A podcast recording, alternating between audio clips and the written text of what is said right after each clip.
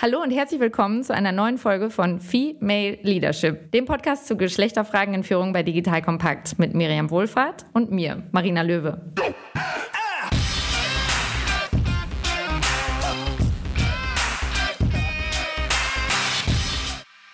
Wenn es um das Thema Inklusion geht, dann hilft es nicht nur zu reden, sondern man muss auch ins Handeln kommen. Wie Ralf Kleber, der Deutschlandchef von Amazon, sich persönlich auf den Weg ins Handeln gemacht hat und auch was die Reise bei Amazon betrifft. Darüber hören wir heute mehr. Ralf hat netterweise sehr offen geteilt, was das für ein Entwicklungsprozess ist, dass das Ganze ein Lernen ist, sich bewusst machen der eigenen unbewussten Vorurteile, die da wirken und ein Entwickeln von Techniken, um sich selber zum Beispiel inklusiveren Meetings zu bewegen. Das Ziel ist Parität. Ohne dieses paritätische Prinzip kann man eben auch nicht das paritätische Bild in der Kundschaft abdecken. Wie wichtig Sprache dabei ist, wie wichtig das Verständnis für unterschiedliche Persönlichkeiten, für unterschiedliche Sichtweisen ist und wie wichtig Training an der Stelle auch ist, um sich immer wieder selber mit sich selbst auseinanderzusetzen und gemeinsam zu gucken, wie inklusiv sind wir wirklich. Darüber hört ihr heute mehr. Wenn man dann zu der Haltung kommt, jedes diverse Top-Talent, das sich da bewirbt, als Kompliment zu sehen ist, das hört euch gerne selber nochmal an. Viel Spaß dabei.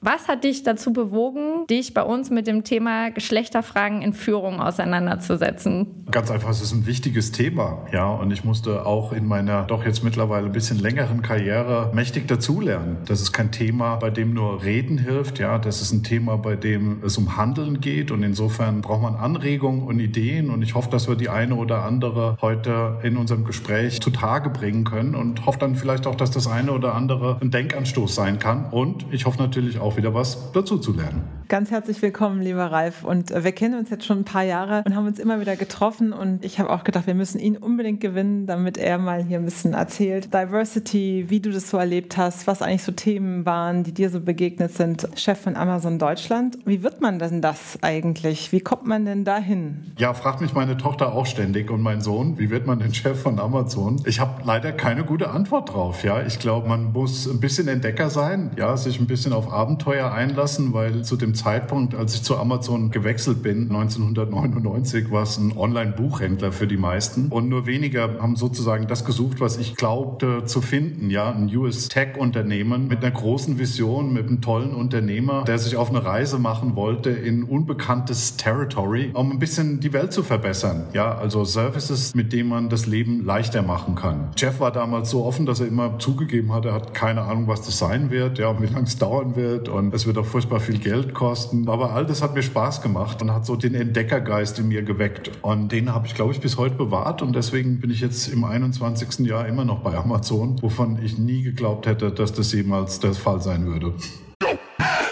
Werbung Aufgepasst! Wenn du ein B2B-Unternehmen bist, möchtest du jetzt deine Sales Pipeline mit neuen B2B-Leads füllen und dafür empfehlen wir dir unseren Partner SalesViewer. SalesViewer lässt sich total einfach erklären. SalesViewer entschlüsselt nämlich Unternehmen, die deine Webseite besuchen und zeigt diese in Klarnamen an. Du und dein Team sehen also ganz genau, wer eure Webseite besucht und wofür sich diese potenziellen KundInnen interessieren. Und dann gibst du einfach Vollgas, denn du kannst diese Unternehmen dann ja zielgenau ansprechen und einfach zu neuen KundInnen machen. Im Marketing und Vertrieb ist das also eine Wahnsinnsunterstützung Unterstützung für die B2B-Lead-Generierung. Deshalb nutzen schon viele Marktführer wie Stepstone, Avato Systems, Spot5, Talon One oder die Vodafone-Tochter Grand Centric Sales Viewer und generieren damit täglich neue B2B-Leads. Und wenn das für dich interessant ist, dann teste Sales Viewer doch einfach mal kostenlos. Alles, was du dafür wissen möchtest, findest du unter folgender Weiterleitung digitalkompakt.de slash salesviewer. Und wie immer verlinke ich dir das auch auf unserer Sponsorenseite unter digitalkompakt.de slash Sponsoren. Das war's mit dem Werbespot.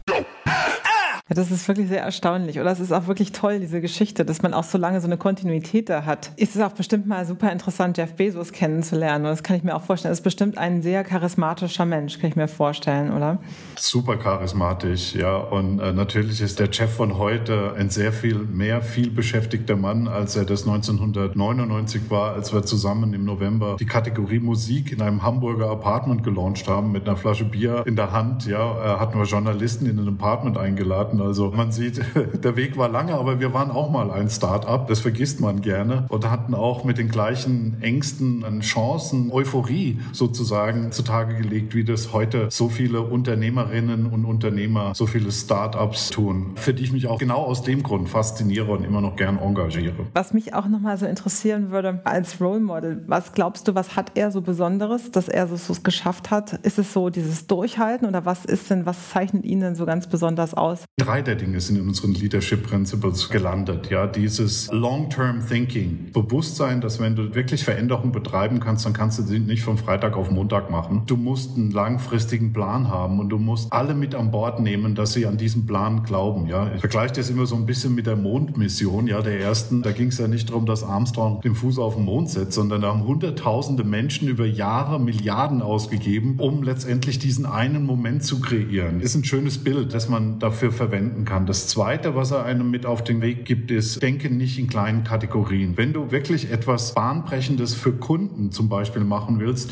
dann muss es was Großes sein. Ja, also so eine kleine Veränderung, die in der Würzburger Straße im Ort X was bewirkt, kann zwar auch schön sein, ja, aber das wird es nicht sein. Also versuch groß zu denken. Das dritte, was er uns immer mit auf den Weg gegeben hat, auch kein Geheimnis, orientiere dich am Kunden. Ja, das, was für uns zählt, egal was wir tun, ist nicht das, was wir denken. Ja, ob wir das jetzt toll finden, letztendlich entscheidet der Kunde, indem er unser Telefon nicht kauft, aber unseren Fire TV Stick sehr gern mag, über Gedeih und Verderb, wie sich bestimmte Dinge entwickeln. Beides ist mit sehr viel Herzblut entwickelt, mit sehr viel Fantasie und Innovation ausgestattet gewesen, aber das eine hat nicht funktioniert, das andere hat funktioniert.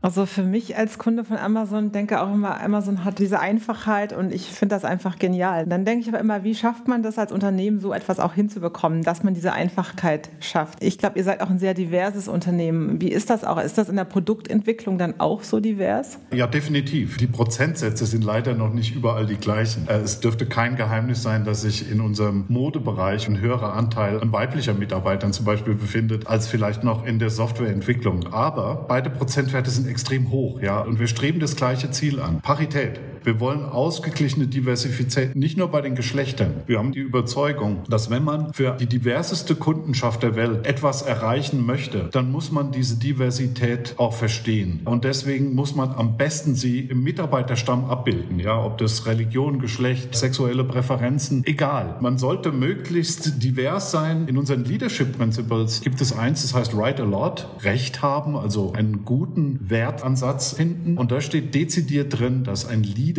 verpflichtet ist, nach diversen Perspektiven zu suchen, sich und diese Perspektiven ständig auf den Prüfstein zu stellen hat, weil sie sich eben ändern über Zeitablauf. Also es ist für uns implizit als Manager, dass wir nach Diversität streben. Und du hast ja gesagt am Anfang, das ist ein ganz, ganz wichtiges Thema. Gerade dadurch, dass ihr wirklich theoretisch jede Art von Kunden ansprecht über Amazon, hast du ja schon aufgezählt, dass es so eine ganz intrinsische Motivation natürlich auch ist, eine ganz logische, zu sagen, wir wollen eben dann auch all diese Kunden und Kundinnen verstehen. Miriam und ich haben uns vorhin auch noch darüber unterhalten, dass es ja auch ein wahnsinniges Lernfeld ist. Das hast du vorhin auch schon beschrieben. Worauf legt man überhaupt den Fokus? Zum Beispiel, wir haben es Female Leadership genannt mit einem großen M und gesagt, unser Fokus ist erstmal Geschlechterfragen in Führung. Uns ist klar, dass Diversität viel breiter gefasst ist, aber können wir dem gerecht werden? Ja? Also können wir jetzt auch noch das Thema Barrierefreiheit aufgreifen? Können wir das Thema kultureller Hintergrund aufgreifen? Oder werden wir all diesen Themen nicht gerecht, wenn wir jedes nur anreißen? Wir haben gesagt, wir möchten uns gerne erstmal auf das Thema Geschlechterfragen in Führung fokussieren, gar nicht um die anderen zu ignorieren, sondern um hier tiefer tauchen zu können. Und das Erste, worüber wir stolpern und uns auch klar sind in den ersten Folgen, ist, dass wir immer noch von Hör Hörern sprechen. Ja? Die Hörer können sich melden oder wollen das hören. Und das ist so der erste Punkt für uns, dass wir gemerkt haben, okay, was ist denn unser Sprachansatz? Sagen wir jetzt HörerInnen? Sagen wir Hörerinnen und Hörer? Was ist da euer Ansatz und was war deine Lernerfahrung in dem Feld Sprache auch?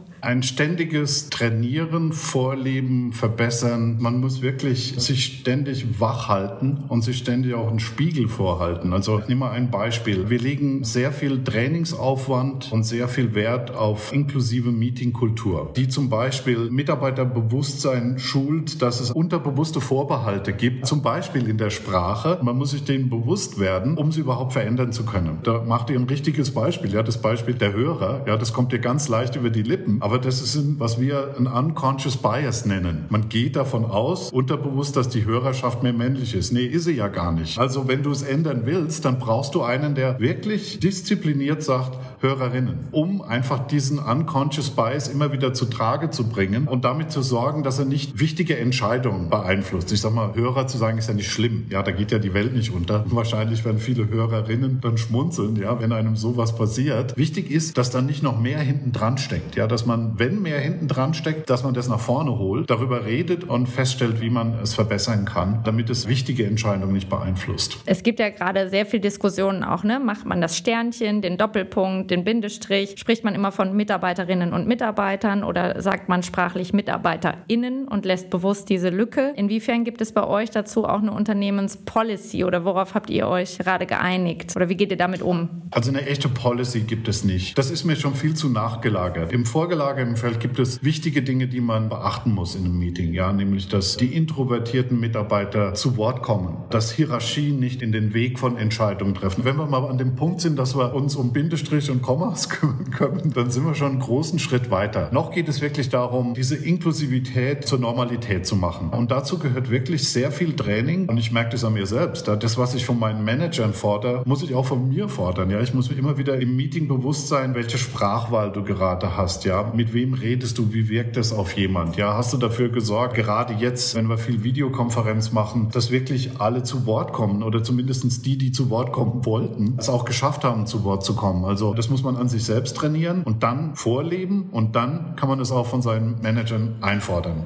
Hat mir Marina heute Morgen auch gesagt, weil ich habe dann auch wieder, wir haben uns unterhalten und dann habe ich es wieder falsch gesagt. Und sie meint, siehst du, da war es schon wieder. Und man muss wirklich sich immer wieder in den Spiegel vorhalten und es trainieren. Ich finde es auch extrem wichtig, weil sonst geht es nicht automatisch. Es muss Normalität Automatisch werden, ja. ging nichts, ja. Also ich kann mich erinnern, als das ist schon ein paar Jahre her, die damalige HR-Managerin mich auf das Thema Frauenquote im Unternehmen insgesamt angesprochen hat und ich so ein bisschen gesagt habe, ja, was sollen wir denn machen? Und sie mit einem großen Lächeln gesagt hat, ja, wenn wir nichts machen, passiert nichts. Und ich gesagt habe, das hast du sehr weise gesagt. Ich habe gesagt, dann lass uns mal hinsetzen und überlegen, was wir denn alles machen könnten, um dieses paritätische Verhältnis, was wir zwischen den Geschlechtern schaffen wollen und auch schaffen werden oder schon ganz nah dran sind, das zu schaffen. Was können wir denn da alles angehen? Und da waren ganz kleine Dinge dabei, wie lass uns doch mal unsere Stellenanzeigen lesen. Welche Worte wählt man in einer Stellenanzeige und wie wirken die auf unterschiedliche Typen? Jetzt nicht nur Geschlechter, sondern wie liest der Introvert und der Extrovert diese Stellenanzeige? Welche Perspektive, Karriereperspektive eröffnet sich aus der Stellenanzeige? Das war super spannend. Das hat unglaublich viel Spaß gemacht. Und dann haben wir einfach mal angefangen, rum zu experimentieren. Ich will nicht sagen, dass unsere Stellenanzeige heute perfekt sind oder gut sind, aber zumindest entstehen sie in einem Bewusstsein, dass sie eine gewisse Wirkung haben. Immer etwas, was man verbessern kann.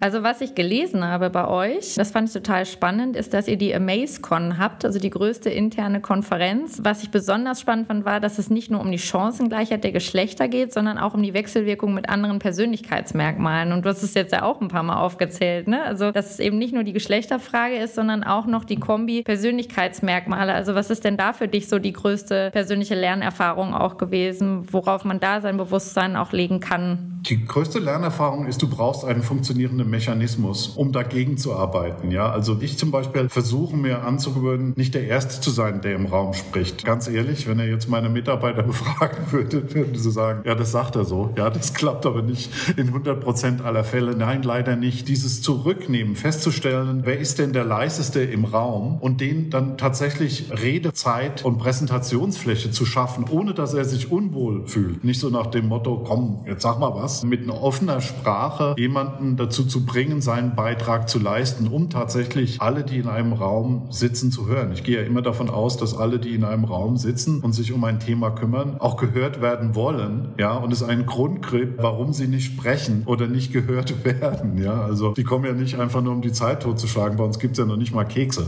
Also ein sehr modernes Führungsverständnis. Ich meine, du hast ja früher oft so gehabt, dass der Chef eigentlich immer der sein musste, der als erstes geredet hat, der auch am besten etwas später in den Raum gekommen ist, alle haben gewartet und waren dann schon so ein bisschen, oh, jetzt kommt gleich der Chef und sagt was. Ja, das ist ja wirklich die alte Welt. Also finde ich gut. Was ich schon interessant finde, ist das etwas, was, wenn man das beobachtet, in amerikanischen Unternehmen ist es viel stärker, dieses Thema Diversität, dass es Beauftragte gibt für dieses Thema. In deutschen Unternehmen haben wir das natürlich in ein paar großen Unternehmen auch, aber der im Mittelstand oder sowas, da hat man sowas überhaupt noch nicht. Das ist noch nicht so angekommen in Deutschland. Wie siehst du das in den USA? Da fehlen mir so ein bisschen die Vergleichswerte, ja, muss ich ganz ehrlich sagen. Ich muss natürlich auch zugestehen, wenn wir dieses Gespräch vor zehn Jahren geführt hätten, wären wir an einer ganz anderen Stelle unserer Entwicklung gewesen. Ja, vor zehn Jahren gab es nicht die vielen Affinity Groups, die wir jetzt haben, Woman Ad oder Clamazon oder Black Employee Network oder solche Geschichten, die gab es einfach noch nicht, ja, weil wir in der Entwicklungsstufe noch nicht so weit waren, dass wir uns um die Themen in der Tiefe und in der Breite kümmern können. Das Gute ist, in unserer DNA, wenn man den Begriff benutzen kann, ist so drin, wenn es dir ermöglicht wird, mehr zu tun, dann tu mehr. Ja, also es gibt ja so unterschiedliche Strategien. Wir glauben nicht, dass Fokussieren auf das eine besser macht, sondern wir glauben, dass wenn man mehr tun kann, dann sollte man mehr tun. Und deswegen entstehen jetzt auch diese ganzen Gruppen. Man muss auch dazu sagen, damals waren wir nicht 700.000 Mitarbeiter. Da entsteht an sich schon ein ganz anderes Potenzial, dass auch eine Bewegung aus dieser Mitarbeiterzahl hervorgeht. Ich möchte keinem deutschen Unternehmen zu nahe treten, auch weil ich überhaupt nicht weiß oder verlässliche Daten, Fakten habe, wie sich drum kümmern. Ich glaube, dass in zunehmendem Maße ich in meinen Gesprächen auf viele treffe, die die Augen aufgemacht haben. Es gibt auch in Deutschland mittlerweile ganz tolle Role Models. Ja, ihr hattet ja die SAP schon da und wir haben ganz viele Startups und ganz viele bemühen sich um das Thema. Ich glaube, was noch ein bisschen stärker gemacht werden muss, ist nicht nur das darüber reden, sondern tatsächlich machen. Und deswegen ist es toll, dass es sowas wie euch gibt, die einfach machen. Ja, ihr macht ein Programm, damit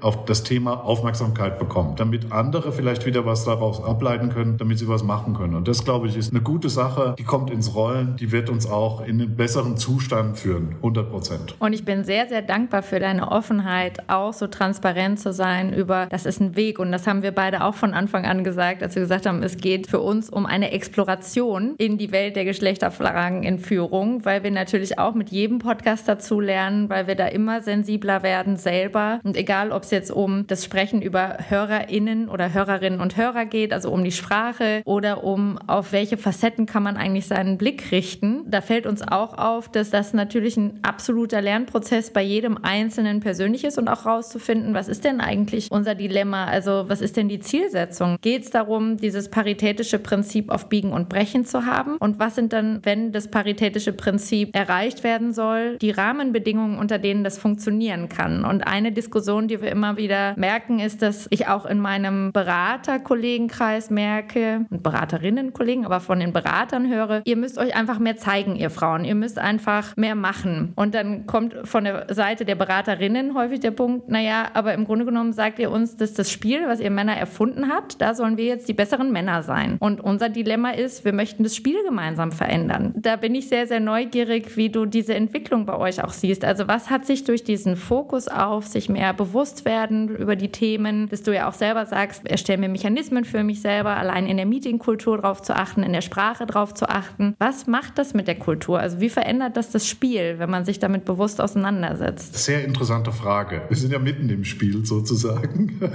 ich weiß gar nicht, warum man über Quote redet. Ja, also ich glaube, wenn man davon überzeugt ist, dass das ein besserer Zustand ist, paritätisch vertreten zu sein, weil die Bevölkerung nun mal paritätisch ist, wenn man davon überzeugt ist, dass man damit bessere Resultate erzielt, dann ist doch dein natürliches Bestreben, das Bild wiederzuspiegeln, das du auch in der Realität vorfindest. Was wirklich in den Weg kommt, ist, du musst Veränderung betreiben. Und das sagst du richtig. Du musst die Spielregeln ändern. Ja, und da gibt's natürlich immer die einen, die schon eine Zeit lang gespielt haben und keine Lust haben, die Regeln zu verändern. Und die anderen, die neu auf den Platz kommen und nicht das Standing haben, um die Regeln zu verändern. Aber am Ende des Tages geht es nur gemeinschaftlich. Und das Spiel braucht neue Regeln. Da bin ich vollkommen bei dir. Das muss neu definiert werden. Chancengleichheit ist eine der wichtigsten Aufgabenstellungen, die die Gesellschaft hat in vielerlei Aspekten, um einem modernen Bild einer Gesellschaft auch gerecht zu werden. Im Unternehmen, ich glaube einfach, wir erzielen dadurch bessere Ergebnisse. Ja, wir erzielen dadurch eine höhere Kundenzufriedenheit. Ja, kann ich das jetzt eins zu eins miteinander messen? Kann ich sagen, wenn ich jetzt die Frauenquote noch ein Prozent erhöht, steigt mein Umsatz um drei Prozent? Nein, natürlich nicht. Ja, und so will ich es auch gar nicht bemessen. Ich bin der felsenfesten Überzeugung, dass unsere Diversität dazu führt, dass wir ein klareres Verständnis der Notwendigkeiten haben und dieses klare Verständnis auch zu besserer Innovation führt.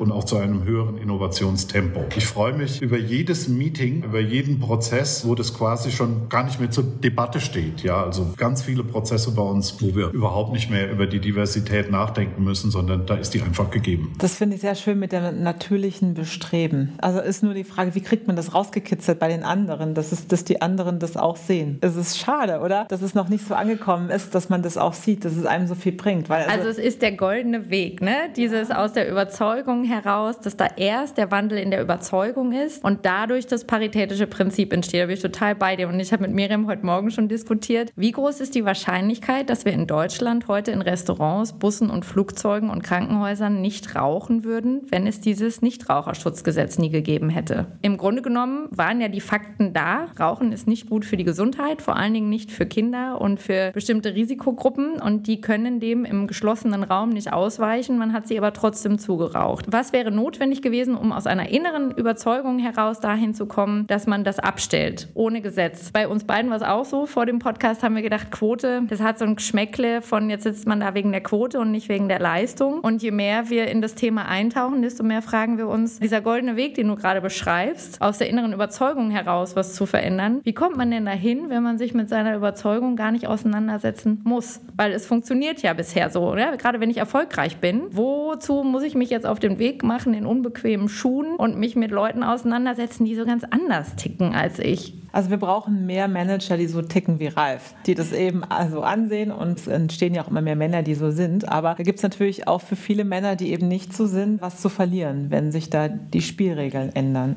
Oder die Frage, woher kommt diese Überzeugung, Ralf? Also wie entsteht in einem Unternehmen, in einer Kultur diese innere Überzeugung wie bei euch, dass es eine absolute Notwendigkeit ist, diese Parität zu haben? Wie hat sich das entwickelt und was hat dazu beigetragen? Also mit Sicherheit hat es sich erstmal entwickelt. Ja, also das Verständnis war definitiv am Tag 1, 2 und 3 nicht da. Wir haben uns dann nicht von Anfang an mit dem Thema auseinandergesetzt. Aber wir haben dann relativ schnell festgestellt, dass nochmal, um unseren Kunden richtig zu verstehen in den unterschiedlichen Geschäftsfeldern, tun wir uns leichter, wenn wir tatsächlich den Hintergrund unseres Kunden haben. Ja, und unser Kunde ist zu einem hohen Prozentsatz weiblich. Und dann geht es halt ganz schnell los damit, wie sieht eine männliche Webseite aus und wie sieht eine weibliche Webseite aus. Ja, und unsere Website war ja sehr, sehr männlich. Ja, das wird uns ja heute noch vorgeworfen, dass sie zum Beispiel für Mode viel zu männlich ist. Jetzt nehmen wir mal dieses Geschlechtermerkmal wieder weg von unserer Webseite. Es gibt nämlich auch ganz viele Frauen, die den rationalen Einkauf betreiben. Es gibt nur unterschiedliche Produkte. Da wollen auch Männer wiederum weniger rationale Momente. Also wir haben Geschlechtermerkmale mit allem Möglichen vermischt, was eigentlich nicht so richtig dazu geführt hat. Deswegen haben wir gesagt, lass uns einfach die Basis im Mitarbeiterstamm herstellen, die ganz natürlich diese Entwicklung vorantreibt weil sie es einfach selbst widerspiegeln. Und ich glaube, unser Selbstbewusstsein, dass wir auf einem guten Weg sind, steigt natürlich mit jedem weiblichen Talent, das zu Amazon kommt. Das nehmen wir als ein Kompliment unserer Arbeit. Wir haben investiert, ja, wir versuchen Dinge nach außen zu tragen. Wir engagieren uns ja mittlerweile auch viel bei Nushu, bei DFLA, bei Tijen, bei Global Digital Woman. Wir haben unseren eigenen Award geschaffen, um Sichtbarkeit zu machen. Und das Dankeschön, das wir erhalten, ist zum Beispiel, wir gewinnen ein Female Talent, das uns helfen wird, unser Unternehmen besser zu machen. Die Gesamtheit dessen, glaube ich, hat dazu geführt, dass wir bessere Resultate erzielen, als wir sie früher erzielt mhm. haben. Wir haben heute Morgen nach langer Zeit mal wieder ein bisschen in Ruhe geplaudert, weil wir uns ewig nicht gesehen hatten. Und habe ich ihr erzählt, ich bin dabei auch noch ein anderes Start-up so mit zu gründen. Mich juckt das wieder so ein bisschen in den Fingern und das mache ich mit zwei Männern. Und der eine hat jetzt die Webseite gebaut. Und dann habe ich mir die angeguckt und gesagt, da sind ja nur Bilder von Männern drauf. Dann habe ich ihm gesagt, das müssen wir aber so ein bisschen ändern. Und dann meinte er, du hast recht, das ist mir gar nicht aufgefallen. Das finde ich schon interessant und er hat es ja gar nicht böse gemacht. Das war einfach im Unterbewusstsein, hat er das als nicht für notwendig gehalten. Ja? Und das meine ich, immer wieder dieses Ansprechen, darauf reingehen und eben den Spiegel vorhalten. So bekommt man eben die Dinge vielleicht geändert und er ist jetzt dabei, das umzustellen. Und wir machen das jetzt nochmal zusammen. Weil unsere Kunden sind ja nicht nur Männer, wir haben ja auch Frauen als Kunden und wir haben andere Menschen als Kunden. Das ist ja sehr einseitig sonst, wenn wir die Dinge so einseitig betrachten. Und ich glaube auch generell für unser Arbeitsleben, das habe ich auch gelernt faszinierend. Ich habe auch angefangen, viel in die Öffentlichkeit zu gehen, auch über LinkedIn etc. als Gründerin von RatePay und ich muss gestehen, wir haben bei uns auch deutlich mehr, glaube ich, weibliche Bewerberinnen als andere Unternehmen in ähnlichen Branchen. Ich finde das wirklich bezeichnend. Es hat schon was damit zu tun, wie du als Unternehmen auch damit umgehst und ich glaube auch, wie man dann Talente finden kann. Das finde ich schon sehr interessant. Und, und was für ein wunderschöner Satz. Jedes weibliche Talent, das sich bei euch bewirbt, als Kompliment zu sehen. Weil das ist für mich auch wieder so ein Beispiel für eine Haltung, zu sagen, ah, okay, das ist ja ein Feedback und insofern auch ein Zeichen, dass das auch so wahrgenommen wird, dass man bei euch dabei sein möchte. Ich hatte vor kurzem ein Titelblatt geteilt auf LinkedIn, weil ich drüber gestolpert bin und gedacht habe, wow, das ist so auffällig. Es kommt aus der Elektronikbranche und auf dem Titelblatt waren 20 Männer. Mutmacher, und, es hieß die Mutmacher. Und es hieß die Mutmacher. Die Mutmacher, ja. Und abgesehen jetzt vom Layout und der Farbe lila und dem Design, habe ich erst gedacht, es kommt aus den 90er Jahren. Aber es war wirklich August 2020, Elektronikbranche. Und dann habe ich gedacht, auch wenn die Branche männlicher dominiert ist, weil es dort auch weibliche Nachwuchsprobleme gibt, ja, weil die gar nicht so ins Studium gehen. Wenn ich mir das Titelblatt angucke und sage, das ist die Einladung zur Party. Sorry, aber dann kann ich total verstehen, warum Schülerinnen sagen, auf die Party habe ich aber keine Lust. So, das ist total unattraktiv. Wieder schön, dass du sagst, hey, wir haben die Party ja anscheinend so gestaltet, dass die Frauen dabei sein wollen und dass auch alle anderen Gruppen dabei sein wollen. Und das ist ein total schönes Bild, das dann jedes Mal als Bestätigung zu sehen. Hast du schön beobachtet, ja, vielleicht wären es die Angstmacher. Aber es ist tatsächlich, ich denke, das ist nicht zeitgemäß. Den Amerikanern, auch wenn wir uns natürlich gar nicht so fühlen, wird ja oft vorgeworfen, wenn du so einen amerikanischen Werbespot siehst, ja, versuchen die ja möglichst viele Vielfalt sozusagen, Diversität in dem Spot reinzupacken. Das wirkt ja auf den Deutschen immer ein bisschen unnatürlich. Aber es ist extrem wichtig, ja, das überzubetonen. Wir haben eine Affinitätsgruppe, die sich zum Beispiel um körperliche Gebrechen kümmert. Und es ist wichtig, dass wir auch die nach außen tragen. Ja, dass wir zum Beispiel haben wir im Moment einen Spot, wo wir gehörlosen Mitarbeiter in unserem Versandzentrum die Hauptrolle geben. Leuchtet nicht jedem direkt ein, was man damit beabsichtigt. Ja, man beabsichtigt damit Vielfalt nach außen zu tragen und darzustellen und Chancengleichheit in ihren unterschiedlichen Facetten in Bilder zu fassen. Das ist, glaube ich, extrem wichtig. Und wie du sagst, im Moment sind wir im Stadium, wo überbetonen vielleicht besser ist wie weniger betonen, weil wir doch noch ein Stück des längeren Weges vor uns haben, als wir hinter uns haben. Und es gilt ja echt für alle, ne? Also du sagst jetzt Gehörlose, wenn ich jemanden im Lager habe, den ich nicht rufen kann zum Beispiel, ne? Da muss ich bestimmte Dinge berücksichtigen oder da sind vielleicht Ansagen. Du kannst dann über Sprache nicht gehen. Was mir aufgefallen ist über diesen Fokus auf Diversität, das macht mit mir ja auch was. Diversität ist ja größer. Ich komme aus Unternehmen und Arbeitskontexten, wo ich eine der jüngsten war immer. Und jetzt, so alt bin ich noch nicht, bin jetzt 38, bin ich in einem Start-up die älteste. Es gibt vielleicht noch eine, die älter ist, ansonsten bin ich die älteste und habe gesagt, wow, abgefahren. Das ist natürlich auch wenig Diversität, weil wir schon gerade gar nicht im Blick haben, was ist denn die Sichtweise der sehr erfahrenen User und Userinnen. Also wir haben eine digitale Lernplattform und dieses Auseinandersetzen mit, jetzt bin ich Mitte 50 und möchte trotzdem das Thema Digitalisierung verstehen, kann bei uns intern keiner abbilden, weil er diese Erfahrungswelt nicht hat und selbst körperliche Einschränkungen. Da bin ich bei dem letzten Unternehmen durch den Betriebsrat sensibilisiert worden. Eine Kleinigkeit, über die ich nie nachgedacht habe, dass sie sagten, auf den männlichen Herrentoiletten fehlen die Mülleimer. Und da hat der Geschäftsführer gesagt, wieso brauchen die Mülleimer? Und gesagt, naja, es gibt durchaus auch Themen wie Inkontinenz und wir haben einen großen Anteil männliche Belegschaft. Wir haben ein Durchschnittsalter von 52. Das ist bei uns ein Thema. Und ich gedacht, das ist natürlich in meiner Realität überhaupt nicht vorhanden. Und das zeigt, wie sehr Alter, Nebengeschlecht und auch wieder kultureller Hintergrund in Bezug auf Ernährung, also es kann so unterschiedlich sein und so viele blinde Flecke erzeugt. Und jetzt hast du ja gesagt, dass ihr ganz viel trainiert. Was sind auch Trainingsansätze, die euch wirklich nach vorne gebracht haben? Und was sind vielleicht auch Sachen, wo du sagst, das haben wir gemacht, da haben wir aber gemerkt, das bringt uns gar nicht so viel weiter? Mir fallen natürlich die Erfolgreichen ein. vielleicht auch, weil wir uns mit den Dingen, die nicht funktioniert haben, nicht lange aufhalten und auch nicht lange rumlamentieren. Ich glaube, das, was geholfen hat, war Sensitivität für unterbewusste Vorbehalte. War eins der wirkungsvollsten Training, das für mich sehr, sehr augenöffnend war. Wie viel Ballast man mit sich rumträgt und den gar nicht so richtig erkennt und den auch dann zum Ausdruck bringt, ohne eine böse Absicht zu haben. Ja, also der, was ihr vorhin gesagt habt, der Hörer, da wären wir wieder. Was auch sehr wichtig ist, dass wir unsere Mitarbeiter eigene Programme haben entwickeln lassen. Wir haben gerade ein Programm hier, das heißt Amplify. Ja, also es muss nicht jedes Programm muss nicht irgendwo vom HR kommen oder von irgendeinem so Training, sondern Amplify ist ein Programm, mit dem wir inklusive Meetingkultur für Manager und für Mitarbeiter trainieren, sensibilisieren, sodass ein Manager sich bewusst ist, wie gestaltet man ein Meeting inklusiver, aber auch ein Mitarbeiter trainieren kann, wie kann ich mich denn in so einem Meeting sichtbarer machen? Also aus zwei unterschiedlichen Perspektiven ein Training, durch das im Moment ganz viele Coaches und Trainer durchgehen. Das sind zwei Beispiele, aber es gibt so viele andere. Ich denke, das Wichtige ist auch nicht das eine Rezept zu finden, sondern ich glaube, das Wichtige ist, das richtige Rezept für sich, sein Unternehmen, sein Team, seine Mitarbeiter zu finden und dann einfach mal auszuprobieren, sich ein Ziel zu setzen, was wollen wir denn damit erreichen? Wenn es gut ist, funktioniert. Ja, und wenn nicht, muss man was anderes ausprobieren. Mhm. Was mich mal interessieren würde, Ralf, so ganz persönlich in deiner Laufbahn, wie war das so mit diesen unbewussten Vorurteilen? Mit welchen unbewussten Vorurteilen hast du in deiner Vito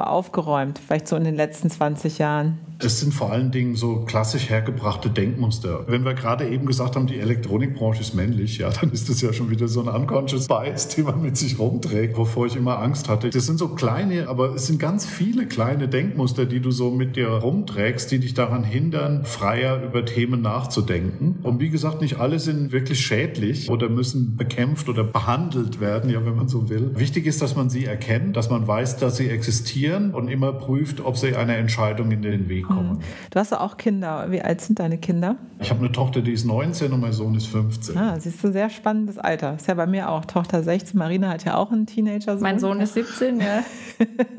Spannende Zeit. Wie siehst du da die Unterschiede zwischen dem Mädchen und dem Jungen? Hast du da so für dich persönlich große Unterschiede, die du feststellst? Oder Rollenklischees? Gibt es die in der Generation weniger? Ach ja, das ist jetzt eine, eine, ganz schwierige Frage. Also erstens sind sie beide auf ihre Art wundervoll. Beide Altersgruppen sehr, sehr spannend. Ja, so never a dull moment. Man denkt so, das Programm mit Jungs ist anders wie das Programm mit Mädels, aber so anders ist es gar nicht. Ja, meine Tochter spielt Handball, mein Sohn spielt Fußball. Meine Tochter hat dort mindestens genauso viel körperlichen Einsatz wie mein Sohn. Ich halte die nicht so direkt nebeneinander, ja, sondern genieße, dass sie beide da sind und in ihrer Individualität ihren Entwicklungsweg gehen und hoffe, dass sie den auch weiter beschreiten und ich vielleicht ein bisschen als Coach und ab und zu auch als Mahner und Ermahner, das braucht man ja auch in dem Alter zur Seite stehen kann. Aber noch wichtiger ist natürlich meine Frau, die noch mehr Zeit mit den Kindern verbringt und sehr viel von ihrem beruflichen Werdegang dafür auch in Anführungsstrichen und Ausrufezeichen geopfert hat. Die ist dann natürlich der wesentlich wichtigere Teil noch.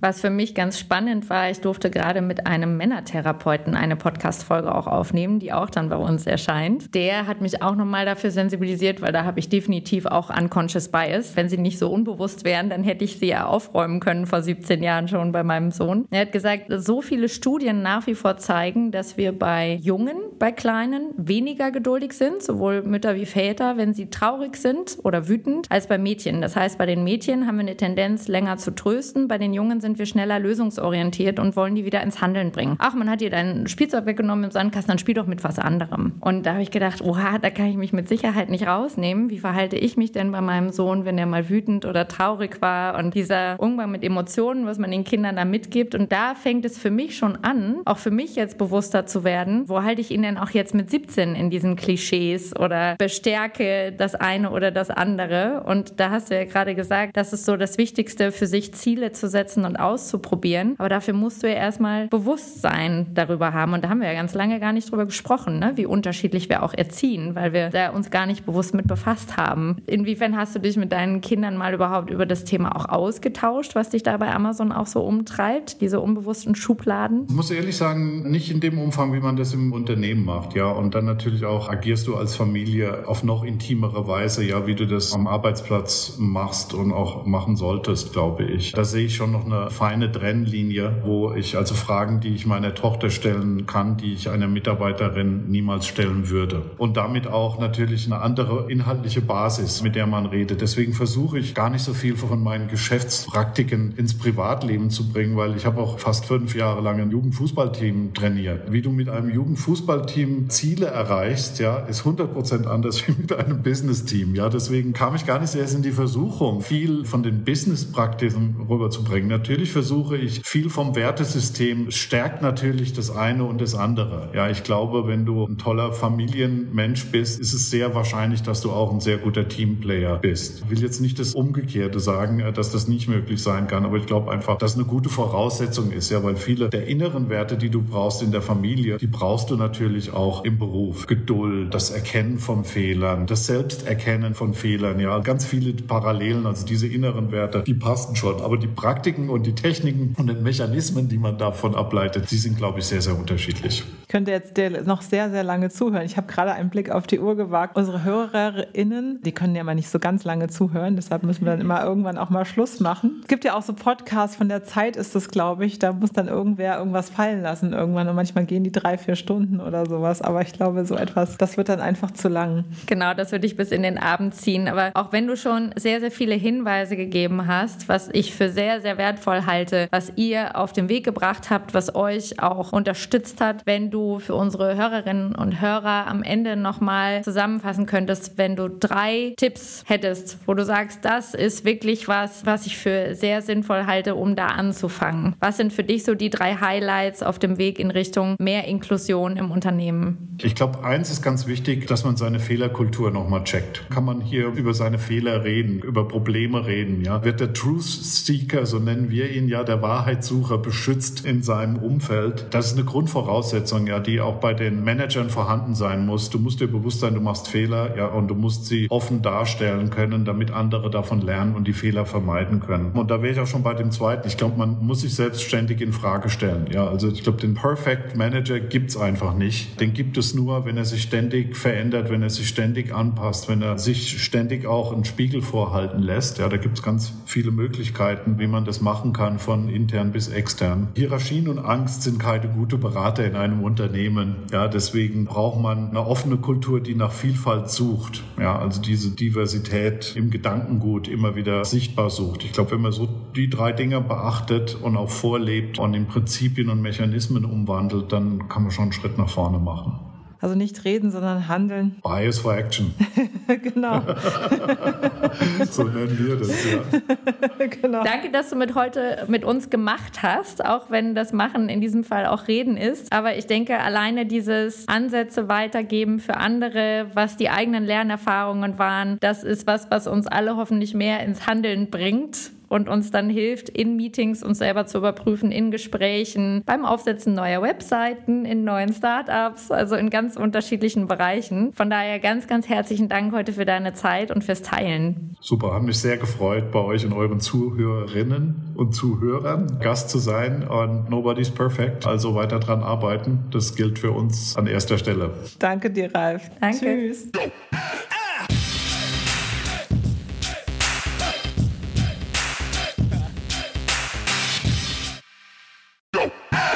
Jetzt kommt ein kleiner Werbespot.